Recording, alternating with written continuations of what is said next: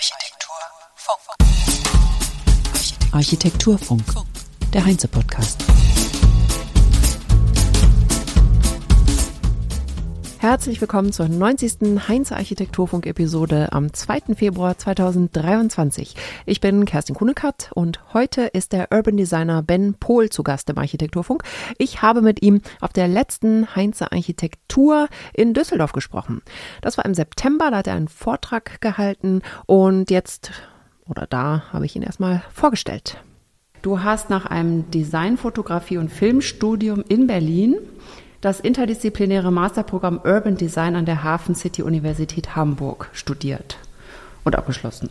Neben Studium und freier Berufspraxis in Berlin und Hamburg warst du im Zeitraum von 2010 bis 2015 als Lehrbeauftragter und wissenschaftlicher Mitarbeiter am Lehr- und Forschungsbereich Urban Design der Hafen City Universität und der Universität der Nachbarschaften in Hamburg tätig.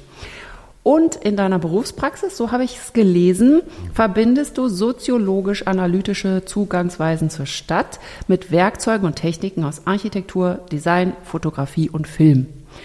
Seit September 2006 arbeitest du im Team der Denkstadt Saarl mhm.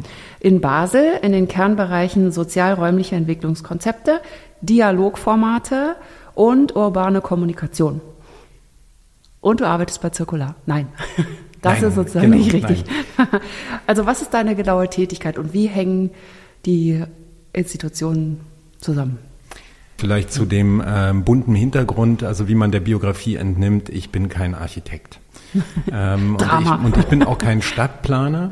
Ähm, ich komme eben eigentlich aus dem Design, bin in einem Architektenhaushalt groß geworden, bin dann aber so ein bisschen anderen Weg gegangen mit dem Schwerpunkt eigentlich auf Film und Fotografie und bin über diese Arbeiten oder überhaupt aus der Fragestellung Stadt und Gesellschaft zum Film gekommen und zur Fotografie und eigentlich auch wieder umgekehrt. Und nach zehn Jahren Berufspraxis ähm, hat mir, habe ich ganz deutlich gemerkt, dass mir ein paar Werkzeuge fehlen, und zwar ein paar analytische.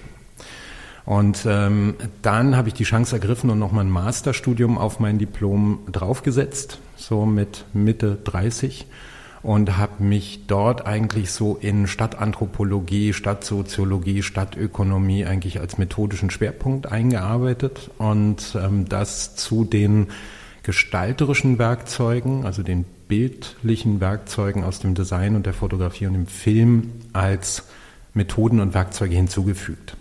Ne?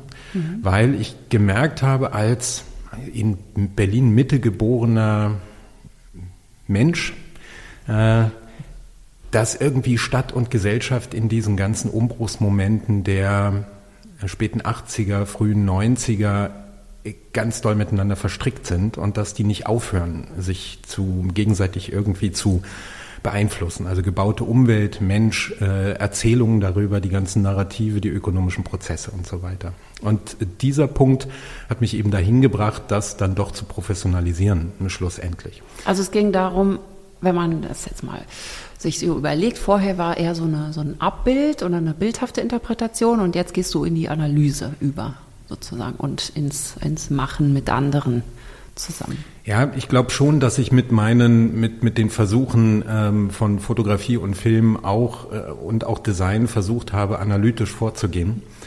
Mir haben aber ein paar Zugangsmethoden gefehlt. Also es ist in den Gestaltungsberufen ja eben nicht so ähm, Usus, dass man dort ähm, vielleicht auch die soziologischen oder anthropologischen oder philosophischen Hintergründe studiert. Also man hat einen sehr starken Fokus auf dem, auf der Umsetzung, auf dem Machen, auf den Gestaltungsprinzipien.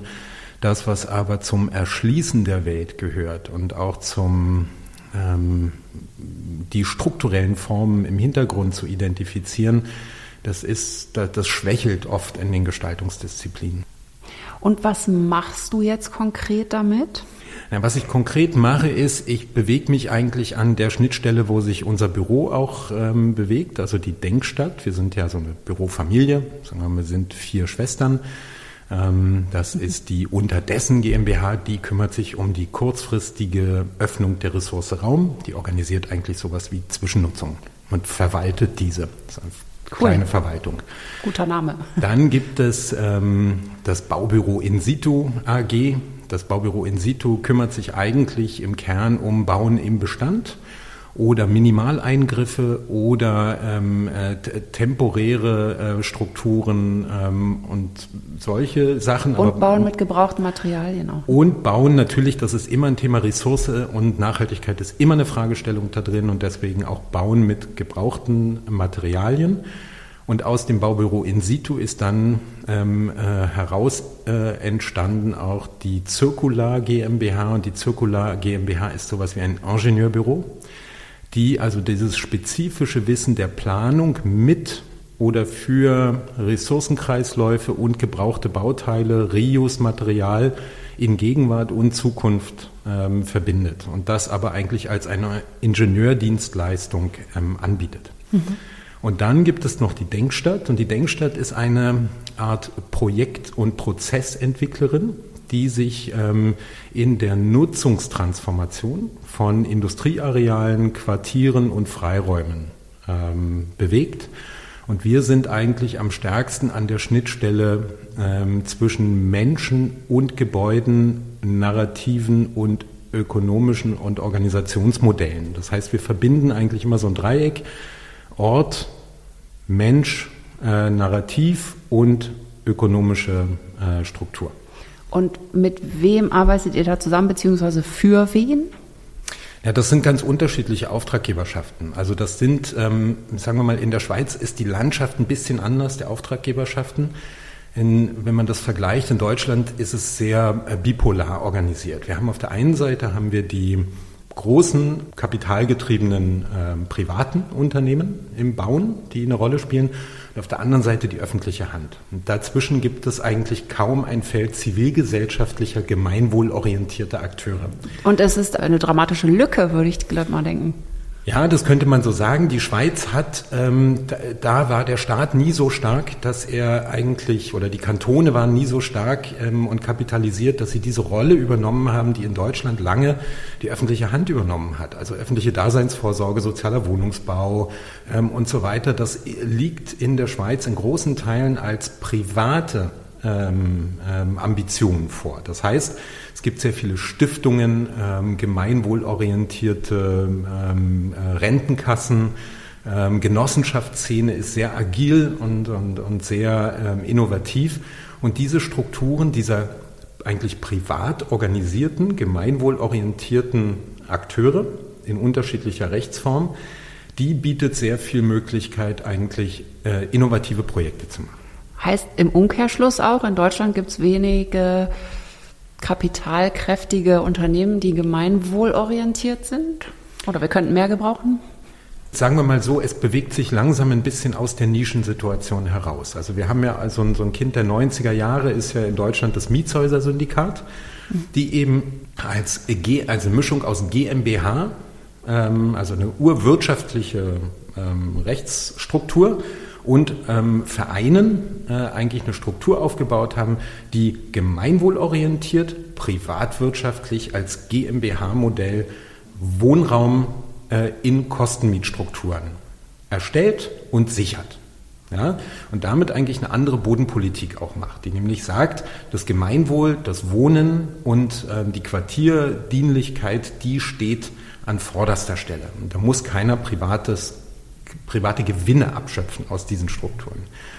Und, ähm, und, und davon lernt man natürlich auch in Deutschland und es gibt immer mehr eigentlich solcher Initiativen und Projekte und ähm, Ansätze, die versuchen sich eben in Formen von ähm, Genossenschaftsstrukturen oder in Formen dieser kleinen ähm, gesicherten GmbHs eigentlich dem Gemeinwohl zuwenden. Mhm. Jetzt nochmal zu dir. Du bist dann in die Schweiz gegangen, weil Wegen der, wegen der Liebe. Ah, okay, also es war ein privater, ja, alles Genau, es ist ein ganz privater Grund. Ähm, ich also konnte, es war jetzt nicht wegen der Strukturen nein, oder weil nein, du gesagt nein, hast, konnte, das ist Nein, ich konnte, ich konnte meine, meine Partnerin nicht überzeugen, ähm, äh, nach Hamburg oder Berlin äh, mit mir an der äh, wissenschaftlichen äh, Front äh, weiterzumachen. Und dann haben wir uns entschieden, okay, ich komme in die Schweiz und dann gucken wir da. Okay. Und Gut. Das war 2015, äh, 2016 und äh, mit, sagen wir mal, meinem Einstieg bei, also bei der Denkstadt ist es immer so, eigentlich mit den Leuten, die dazukommen, ändert sich auch ein bisschen das Profil, was man kann als Unternehmung. Mhm, ja? ja? So, und mit mir ist halt der Bereich auch Kommunikation dazu gekommen.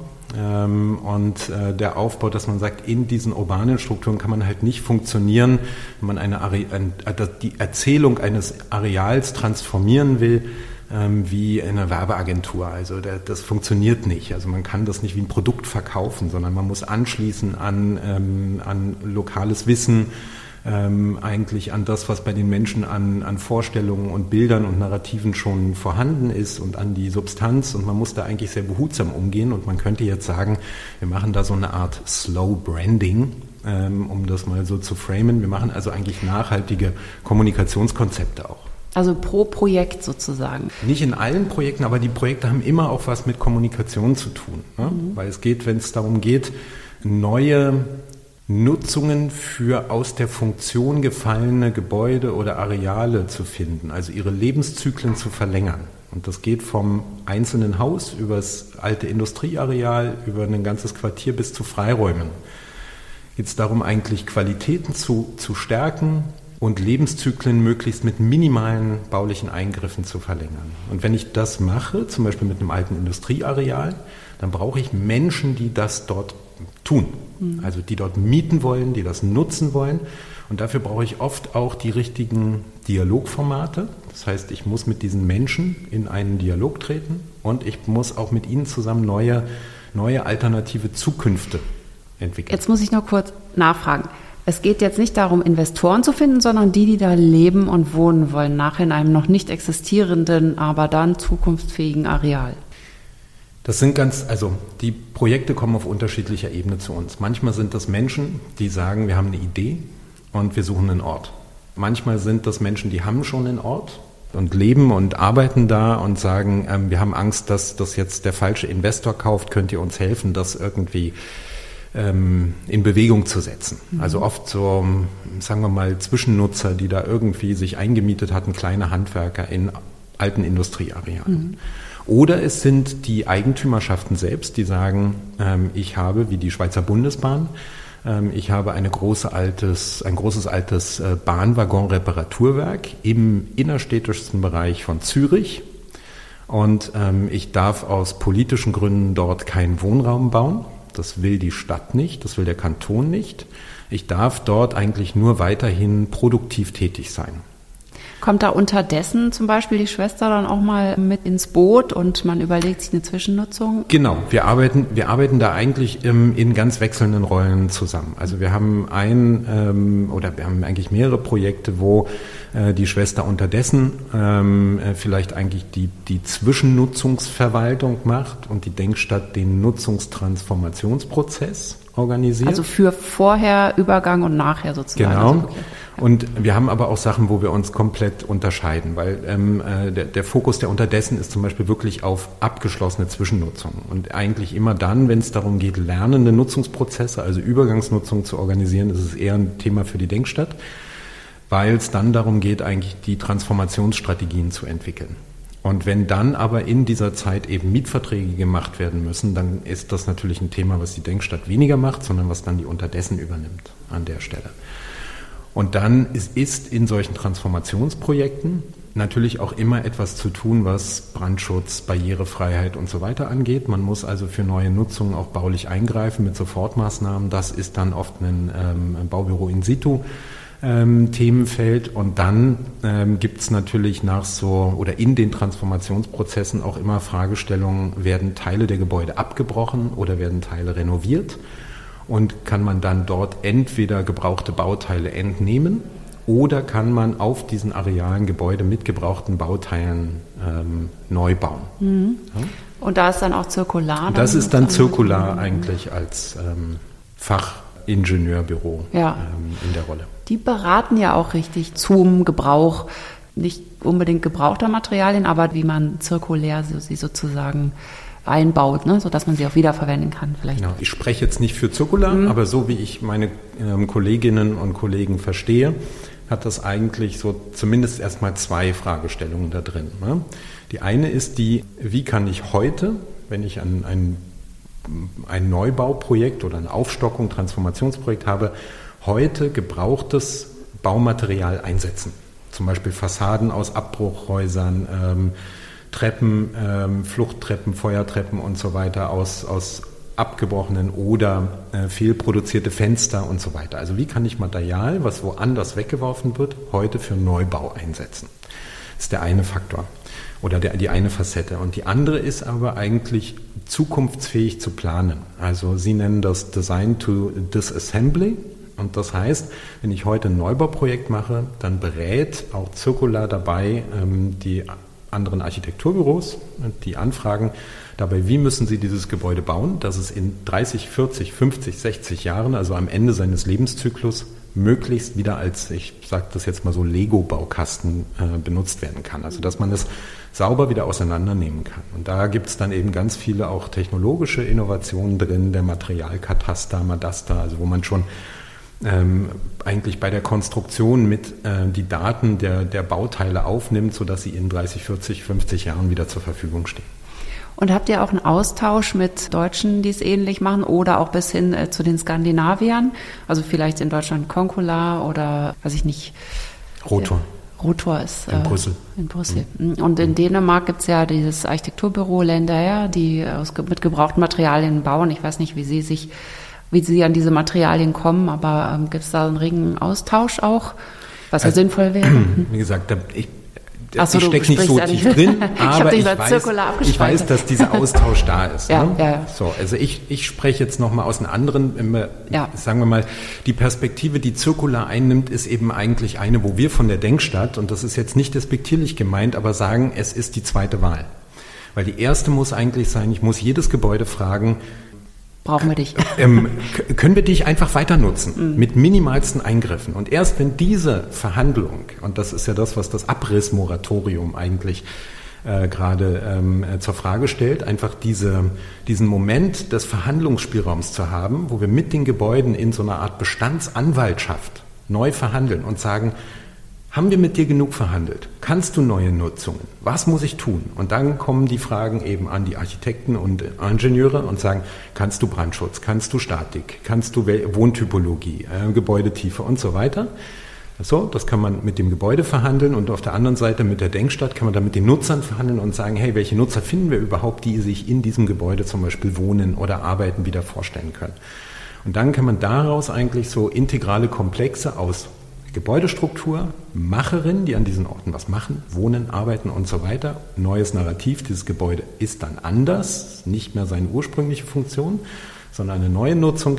Und dann bekommt man es eigentlich auch meistens hin, wenn man diese drei Faktoren zusammen hat, wirtschaftlich tragfähig zu sein mit solchen Projekten. Ja? So, und wenn man, das ist eigentlich der ressourcenschonendste Ansatz dabei.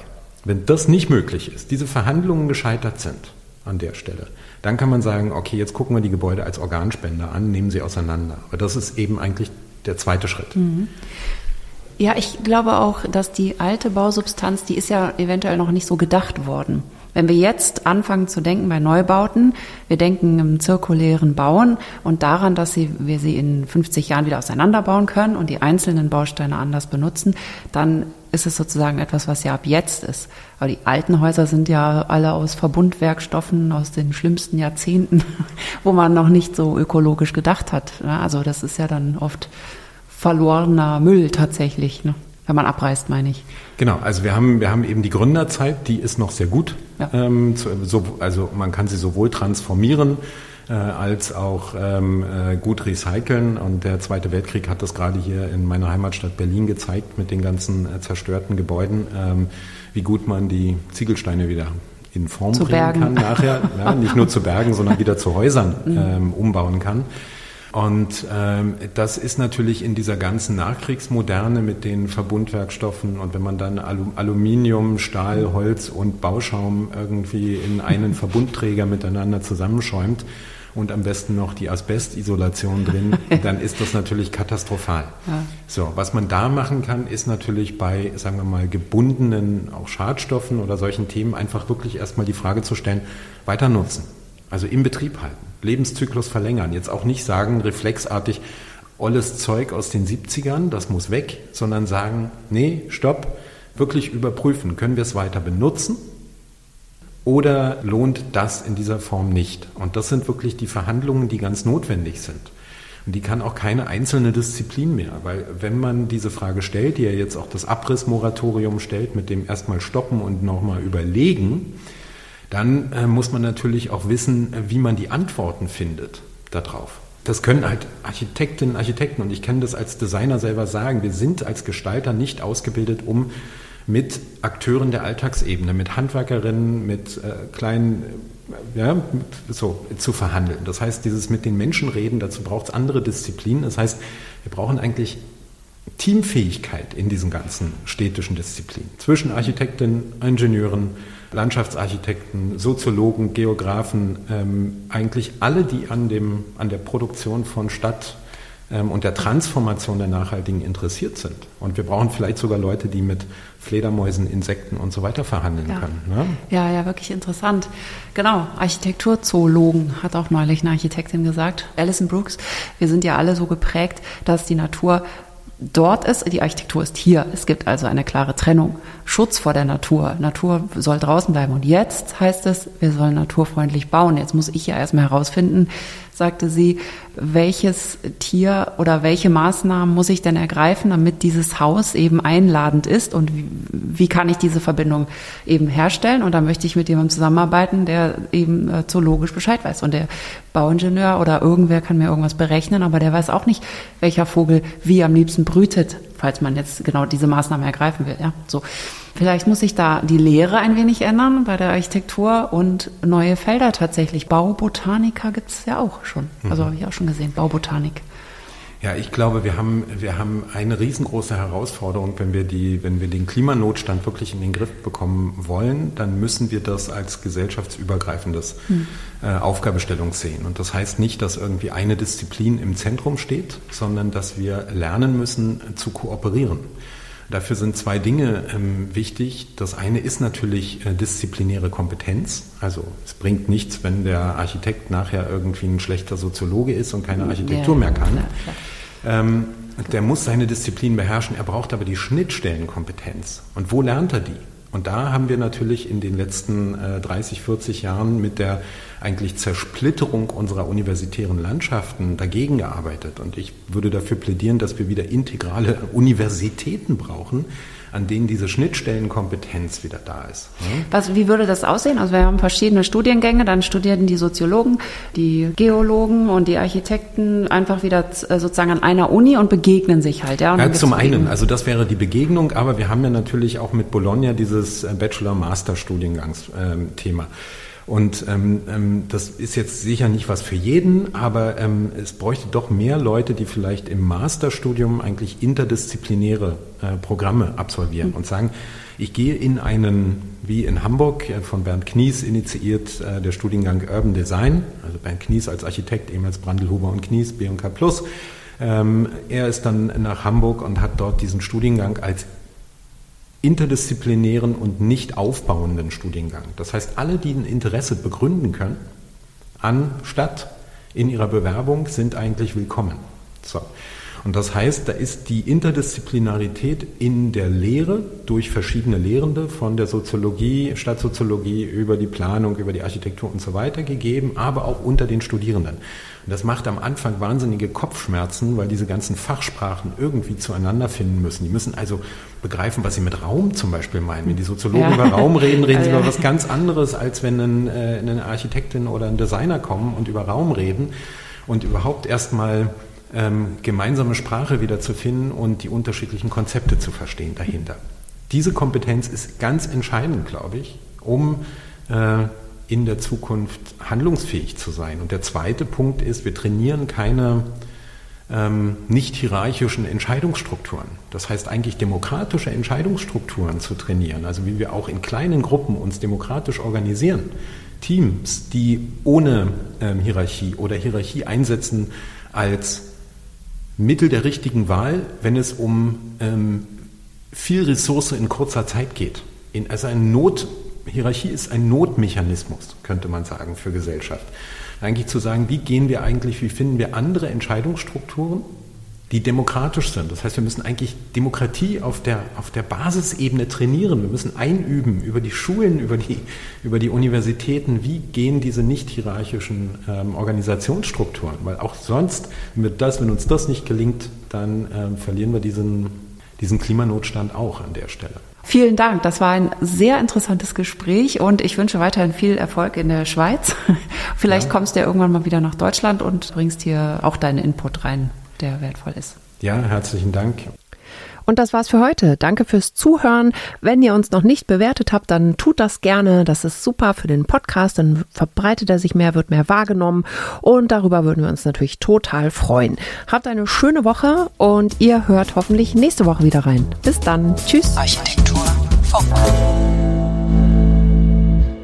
Der Podcast wird moderiert und produziert von Kerstin Kuhnekert für die Heinze GmbH in Berlin 2023.